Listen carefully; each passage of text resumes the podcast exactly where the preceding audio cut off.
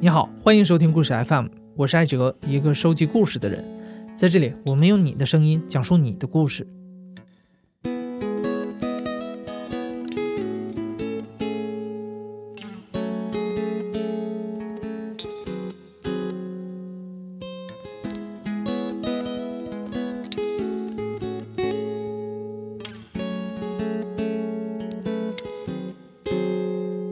大年初一的时候，故事 FM 采访了五位普通的武汉市民，请他们讲了讲这个时候身处疫区的真实感受。如果你正在用的音频平台上没有这期节目啊，你可以打开微信到故事 FM 的公众号里去听。那今天呢，我们要播出的是一位医生的自述，他现在是武汉一家三甲医院心内科的住院医师。大家好，嗯，我叫珊珊，就。今天是二零二零年二月一号，大正月初八。我目前是在武汉，啊，然后工作是在武汉某三甲医院。我们大概在一月初的时候就知道了这个事情，嗯，因为武汉这边三甲医院的医生很多都是不是武大就是华赫这边的，所以说消息流转非常快。然后我们最初出现发现这个情况的时候，不是当时是二医院，就是你们说武汉市中心医院那一个医生在同学群里面，就是在协和呃一五级什么群里面，然后被刑拘的那一个嘛。就今天不是出新闻他被确诊了，然后他发出来这种资料，像我们学医的一看他这个 CT 就知道这是像病毒肺。然后二医院他没有官方没有说出来的原因是因为。他当时发现有七例还是几例的时候，他们医院当时让病人自费花了三千块钱做了一个这个检测，就是关于病毒基因检测这一块，然后检测的结果是跟冠状病毒相似度百分之七十，所以他才敢说就是新的非典嘛。然后我们主任比较好，然后他发生这个事情一月初，他就跟我们说这个事情。然后当时武汉市其实这边各个医院呢，就说这些领导可能也反映了，然后我们一月初就发热门诊就已经调整，在一月初之后，可能在一月过没几天吧，第一个星期或者第二个星期那样子，就已经调整发热门诊的人数，就做好这个准备了。但是说官方呢，就说没有人传人呐，就说有些东西你不能说，怕引起恐慌。我还想着，我大年二十九值完夜班之后，然后我回家过年，出事之后过来上班嘛。后面情况就越来越重了嘛，就一月十几号就出现了有感染的情况嘛。然后我们就开始自己买口罩，买 N 九五这些口罩，然后买紫外线消毒灯呐，买药品呐，这些自己都是自备，自费自备，自己备着。我当时还觉得无所谓。我真正慌的时候就是，嗯，一月二十三号，大年二十九嘛，就是说武汉市说封城，然后那时候我才知道，哎，要封城了，真的就很慌了，就是没有想到这个传播性这么强。我家里面都不是，我们我是下面的一个县城里面的家里面，我让老婆的话。我让他放假，就让他回去了。我当时一直纠结自己回不回去嘛。啊，应该是这样的，就二十二号抢口罩的时候，当时我说我要回去，然后我们主任说一句，他说你这不负责任，他说你在医院里面这么待着，他说你回去你就不怕传播给别人？当时也没说什么，到后面想了好几天嘛，也是这句话。然后二十大年二十八，我跟贺氏说，我说我不回去，如果贺氏有任务啊或者什么可以安排我上，就说。我说我今年就不回家过年了，为什么不回去？就是因为我，因为我们同一批进来的，他不是先第一个月去发热门诊嘛，然后他跟我说，嗯，叫我去做个 CT，然后我就去照了一下，就看自己有没有感染嘛，就还好。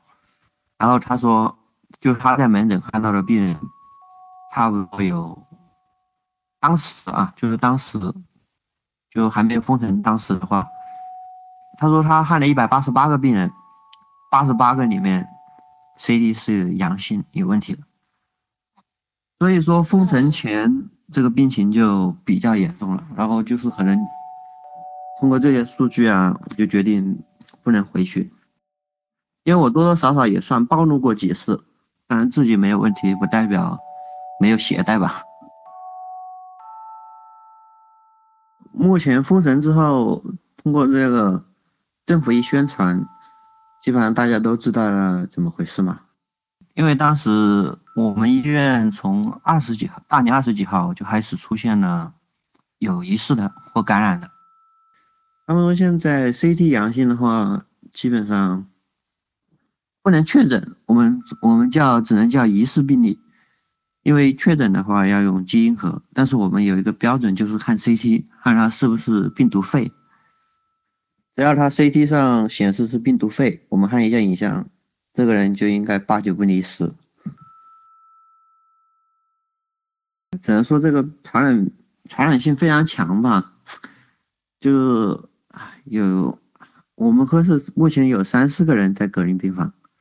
前两天就做基因检测，已经确诊了。就有一个是心内科去呼吸内科会个诊，也不知道有没有接触那个病人，可能去过那个病房，然后就被感染了。他是潜伏了一个多星期之后出现了不对劲，然后就是被感染。然后我们当时就说，在自己在科室里讨论了一下，就说出现这个病感染的主要症状的话，不是说你有没有发热，或者说你有没有。一般是没有上感的症状，就是我们说的卡拉现象，就是流鼻涕啊、打喷嚏啊这些。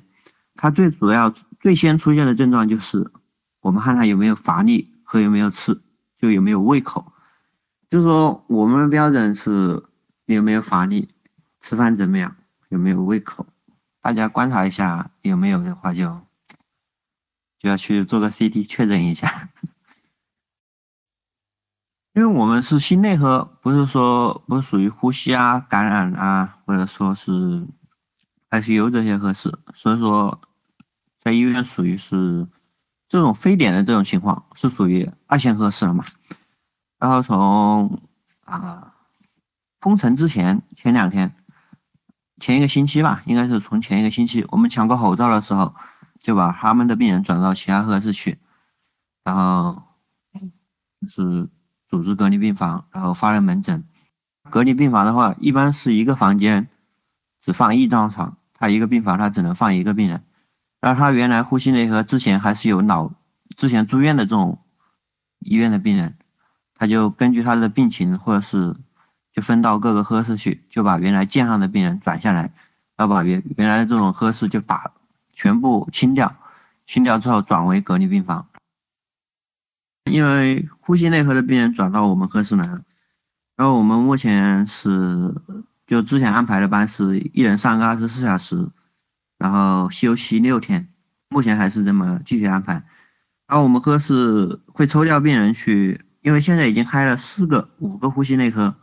就抽调了四个副主任吧，然后还抽调了好多医生，啊，去发热门诊啊，去隔离病房，然后护士也抽调了不少。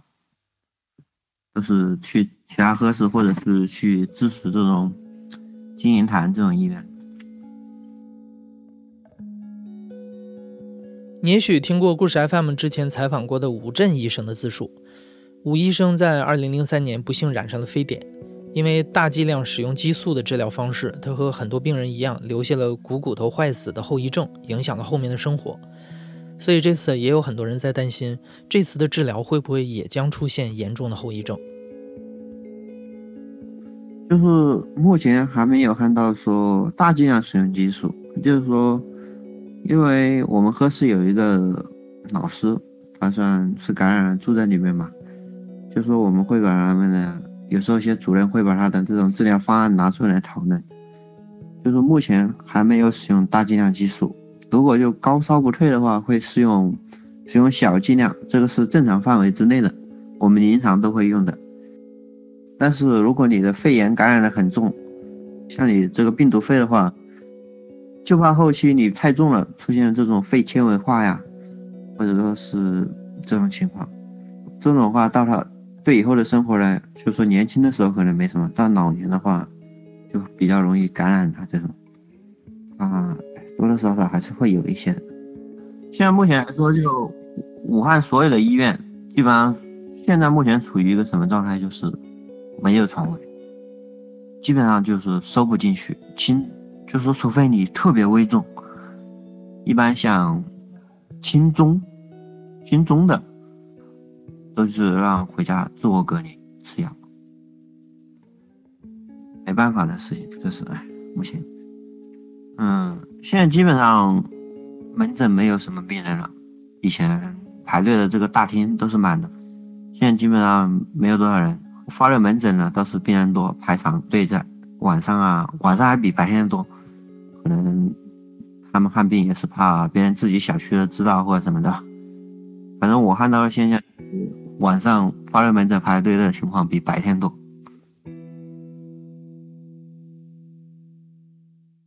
我现在每天工作就是，其实我们，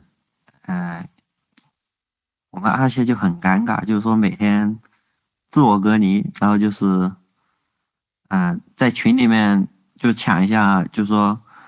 啊，填填消息，帮科室抢一下物资，然后上班的时候就去上班，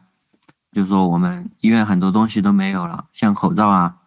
防护服、护目镜这些东西都是没有的，就有很多这种。嗯，爱心组织或者说志愿者，就说我们就在群里面就填自己医院的信息，希望呢他能够就说捐献一点物资，这样来防来保证一线嘛。其实如果就是隔离病房来说，它是要按严格这种隔离要求来的。像我们说的普通的外科口罩，它的有效期大概就是说真正有效期大概就是三到四个小时。可能就是 N95 的话，就四到六个小时，但是我们都是缺物资，所以说是每天就是一袋，就是一天。然后目前还出现了这种，就是像我们二线呢，我们还会把这种 N95 用完一天之后，看它漏不漏水，没漏水的话，就用酒精消消毒，然后放在紫外线灯上烤，就是这种消一下毒，然后继续用。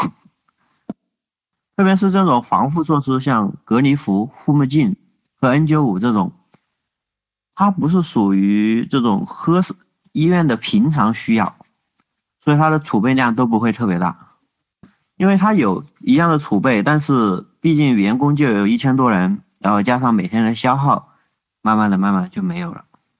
前两天不是协和嘛，协和是属于第一家就绕过政府，然后向外资求向就外面求援的嘛，说。医院缺少防护措施，缺少其他东西，因为他是第一家，他们做了之后，我们这些医院才跟跟着他，就是说向社会求援的。就他们的护士协和西院没有那个口罩，自己用那个手术衣的那个材料自己剪嘛。微博上，他们已经到了这种地步吧，也很惨，比我们更惨。因为不是武汉红十字会这个物资没有分配下来嘛。反正我们没有领到过红十字会的物资，所以我们基本上在抢物资嘛，就是我说的抢物资。虽然说可能比较那个，但还是好那那些爱心人士捐助这些，嗯，这些口罩这些东西，然后我们帮科室出点力，帮医院出点力。三三目前还在二线支援同事，他随时准备被召唤到一线。面对可能的被感染风险，他并没有特别的担心。像我就前两天就已经就是说，就练习怎么二级防护的所有的这种穿衣服怎么穿，我们都有一个流程标准的。之前以为自己要上，就练了几遍。我们主任要我练了几遍，就你要自己做好防护。最担心去就是怕你在发热门诊嘛，就遇到那种哎自己接受不了，然后报复社会的这种病患了。之前不是市医院有一个被确诊的，然后把医生给那个了，家属把医生给打了，把严重暴露了。还有什么？还有像说什么自己确诊了发热啊，然后把别人医生的口罩 扯还吐痰呐这种。哎，对对对，这种医闹行为，其实最大的还是心理压力。就说你遇到这种情况呢，这种。嗯，心理压力，我觉得我抗压能力还好，要我最啊印象深刻的就是大年初一吧，大年三十晚上，我们同一个科室的有一个女生，她就出现了一个发热的情况，她自己就我们说心态崩了嘛，就嗯。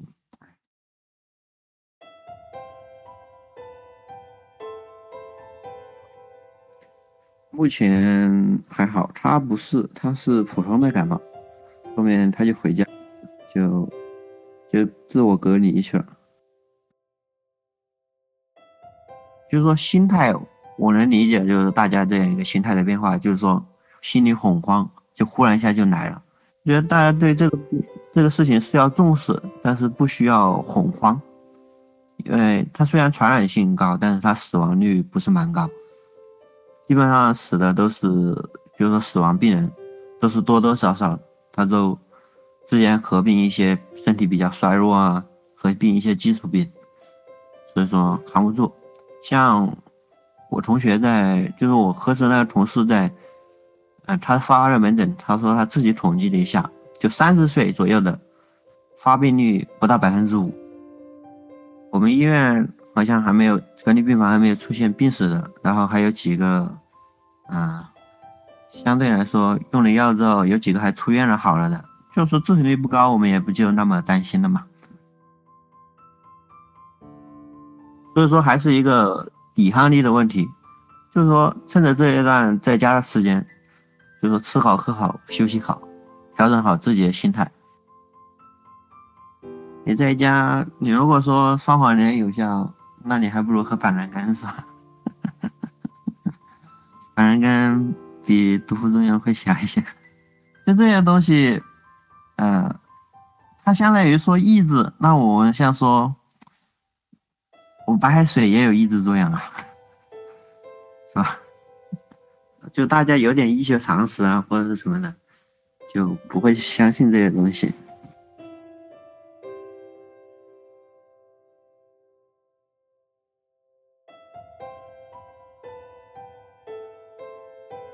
你现在正在收听的是亲历者自述的声音节目故事 FM，我是主白哲。本期节目由我制作，声音设计彭涵。另外也跟你通报一下啊，因为新冠病毒疫情的影响，我们已经推迟到了二月十号上班，所以这段时间我们团队只能在家里远程协作办公，工作效率肯定会有所影响。那每周一、三、五的节目频率也就不太好保证了。不过我们会保证一周里你一定能听到三期节目。至于什么时候会播出，推荐你随时关注故事 FM 的微信公众号动态。那今天就感谢你的收听，祝你和家人平安健康。